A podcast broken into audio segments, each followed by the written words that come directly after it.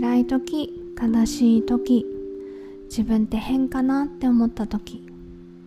そばに短歌があれば大丈夫。こんばんは短歌の世界の歩き方です。このポッドキャストは毎週一つの短歌を取り上げて短歌の世界の楽しみ方をお話ししています。毎週金曜夜8時に配信しています。今回はこの生活いつまで続くの？って思った時に読む短歌をご紹介します。短歌がもっと好きになる15分です。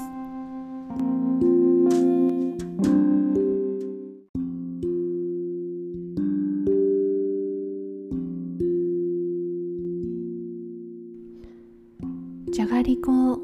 かじりつ歩く帰り道。サウナの余韻最高かよ夏。じゃがりこをかじりつ歩く帰り道。サウナの余韻最高かよ夏。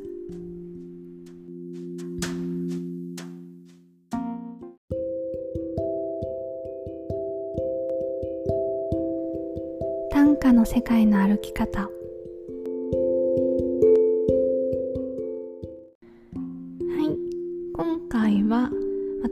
私北爪至る自作の短歌でじゃがりこをかじりつ歩く帰り道。サウナの余韻最高かよ夏。という短歌をご紹介します。今日のテーマはこの生活いつまで続くの？って思った時に読む短歌です。やっと先日緊急事態宣言が解除されて、まあ、まん延防止措置法とかもね解除されてやっと久しぶりになんか何の何の宣言もないこう通常に近いような形に戻りましたけどまだまだコロナ前とは違いますよね。で多分やっぱりこういう生活を2年近く続けているのでなんかこういい加減この生活っていつまで続くのって思ってる人多いんじゃないかなと思います。私も昨日久しぶりに知り合いに会ったんですけどあの海外旅行ねいつ行けるようになるかねっていう話をしたりしていました。でそんな時に読みたい短歌っていうことで今日は自作の短歌をご紹介させていただきます。でじゃがりこをかじりつ歩く帰り道。サウナの余韻最高かよ夏。っていう短歌なんですけどサウナが好きなのでコロナの前はよくサウナに行ってました。でサウナの後のお散歩ってすごく気持ちいいんですよ。でまあなんかしかも汗をかいたからかじゃがりこみたいな塩っ気のある食べ物が食べたくなるんですよね。お腹も結構すくし。それで、まあ、夏なんかはサウナ出て、まあ、コンビニでじゃがりことか買って食べ歩きしながらなんかブラブラお散歩するっていうのが好きでした。特にあの近所のサウナとか行った時はそうでもないんですけどちょっと足を伸ばして普段降りない駅にあるサウナとか行った時にはなんかこう知らない街をブラブラ歩くっていうのはすごい楽しいのでなんかそういう時にお菓子をかじりながらね、まあ、お行儀は悪いですけどそんな風にこう知らない街探訪をしたりとかっていうことをしてました。でそんな生活があの改めてこれね2年前ですね。2019年に作った短歌なんで2年前ぐらいなんですけどなんかねあそういえばそんなことしてたなってこの短歌を見て思い出したんですね。ですごい今となっては貴重な光景だったなって思うんですよ。だけどそれと同時に今も今のこのちょっと特殊な状況もあとどれぐらいか分かんないけどあと少ししたら貴重な光景だったなって思う時が来るんだろうなっていうふうにも思いました。なんかう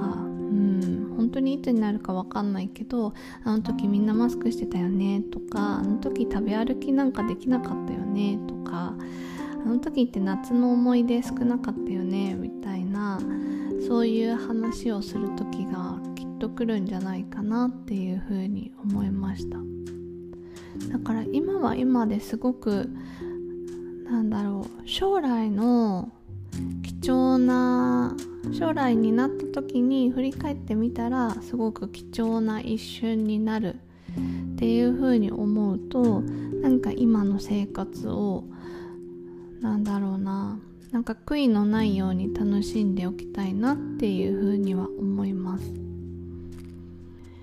でそう。なんか今の生活で何が良かったかなっていいことかなって考えたんですけど例えば私の場合だとトイレ掃除をするようになったことですかね。なんか今まで結構そんなに私お掃除家そんなまめな方じゃないのでなんか結構ほったらかしというか、まあ、一緒に住んでるパートナーがたまに掃除してくれたりとかしてたのでなんか任せっきり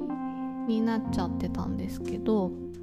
よくあのトイレ掃除するとお金持ちになるとか風水でいいよとかって聞きますよね。でそれを思い出してあじゃあちょっと家でね仕事してるしちょっと仕事に詰まった時とか気分転換にトイレ掃除でもしようかなって思ってやり始めたら結構これがねいいんですよ。なんか無心になってこうゴシゴシしてるとなんかこうトイレが綺麗になっていくのにつれて自分のこう頭もクリアになっていく分がちょっとすっきりして仕事の合間の気分転換になるのでこれはね結構ハマっていてなんかこうこういう時だからこそトイレ掃除するようになったなって思います。あとはねそうですねなんか山に行くようになったこととかもそうですね。なんかすごい人のいない山にたまに登るようになったんですけど、あ、登るって言ってもそんなにアクティブなことはしないですけどね。だらだらとマイペースにそんな疲れない程度のものなんですけどなんかそれも今までだったらあちこち行きたいところがあったので、まあ、そこのサウナ行こうとかなんかそこに旅行に行こうとかいろいろあってわざわざなんかその山に目的もなく行くっていうのは選択肢に上がらなかったんですけどなんか行くとこないか、まあ、山でも行くかみたいな感じでなんか行ったら意外と面白かったっていうのは結構発見です。なんかそんな感じでうん。なんかニューノーマルとかって最初の頃よく言ってましたけど正直そんなには変わらなかったですよね。だけどなんかそのちっちゃいことを振り返ってみると私の場合はトイレ掃除したりとかなんかその行く場所ないか山行ってみたら面白かったとかなんかぼちぼちあるんでなんか制度が変わるとかそんな大きな話じゃなくて自分の半径5メートル以内の生活をなんかちょっとか変えたっていうかなんかそういうのはすごい良かったなって思ってます。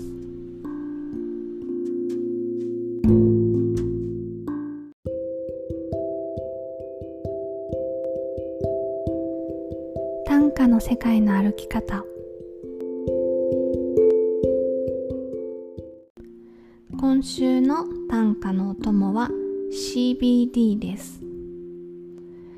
なんかね今回ご紹介するのに、まあ、この生活いつまで続くのって思った時に読む短歌っていうテーマで今日はお送りしてますけどなんかまあさっきねその、まあ、自分の半径5メートルぐらいを変えていくみたいのもいいよねっていう話をしたんですけどとは言ってもなんかなかなかこう気持ちが切り替わらないっていうかこう発散する場所が少ないからなかなかなんかそういう風に前向きには考えられないんだよねっていうこともあると思います。私も実際なんか仕事をしていて煮詰まりやすくなったんですよね。っぱりそれは動いてなかったりとか人とこうディスカッションしたりする機会が減ったのでなんかそういうせいかなって思ってるんですけどなんかそんな時にね気分をパッと変える方法があればいいなと思って今週の短歌のお供には CBD をご紹介します。CBD っていうのは、えー、朝に含まれる成分のことでカンナビジオールという成分の略称が CBD になります。で朝っていうとよく違法なものをこう想像すると思うんですけど違法なものは同じ朝に含まれていても成分が違うんですね。一つの朝の中にもいろんな成分が含まれていてその中で、まあ、違法よくこう肺になるみたいなそういう違法成分っていうのは THC って呼ばれています。でその THC を一切含まないように処理した、まあ、こうちょっとリラックス作用があるものっていうのが CBD なんですね。で依存性はないっていう風に言われています。これが今アメリカとかカナダでは、えー、グリーンオイルっていう風に呼ばれていてすごく産業が盛んになってます。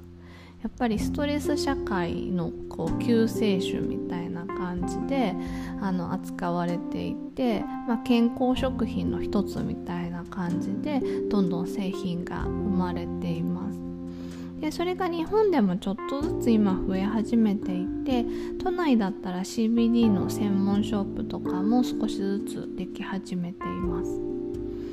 で私はここ1年ぐらい CBD をたまにこうちょっとこう煮詰まったなっていう時に、えー、飲んだり食べたりとかしてるんですけど、まあ、製品によって品質にまだばらつきがあるのでなんか食べてすぐなんかリラックスしたみたいな風にならないものもまああったりするんですけど例えば私すごい好きな CBD 入りのグミがあるんですけど食べるとなんかこうちょっとこうふっと気持ちが落ち着くというか薬じゃないのでそんなに一気に変わったりはしないんですけどちょっとこう煮詰まってってたのがほぐれてじゃあちょっと運動でもしようかっていう気持ちになったりとか、まあ、ちょっと一回お仕事休んでお茶でも飲みに行こうかなっていうそういう心の余裕が生まれたりとかそういう効果は感じてます。まあ、人によっていろいろあると思うんですよねその気分をパッと変える方法って。まあ、例えばそのまあ、人と喋るのが好きな人とかだったらやっぱりオンライン飲み会みたいなものやるのが好きっていうそれで気分が変わるっていう人もいると思います。私は個人的に人見知りなのであんまりそんな飲み会みたいのはうんあんまりなんでそれでなんかそれをやると逆に疲れちゃうんであんまりやらないですけど、まあ、人によってはそういうのが好きだったりとかあとはアロマとかね。照明とか。あとはお風呂に入ったりとか、まあ、コーヒー飲むのがこう気分転換とか。いろいろあると思います。私はちょっとまあ変わったところで CBD が気分をパッと変えるお供になってます。気になった方は是非あのネットとかで調べてみてください。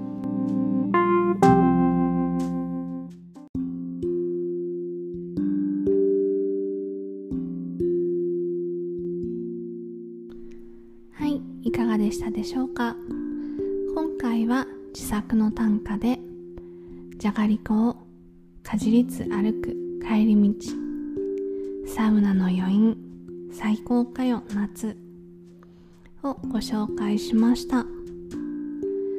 短歌の世界の歩き方は毎週金曜夜8時に配信しています。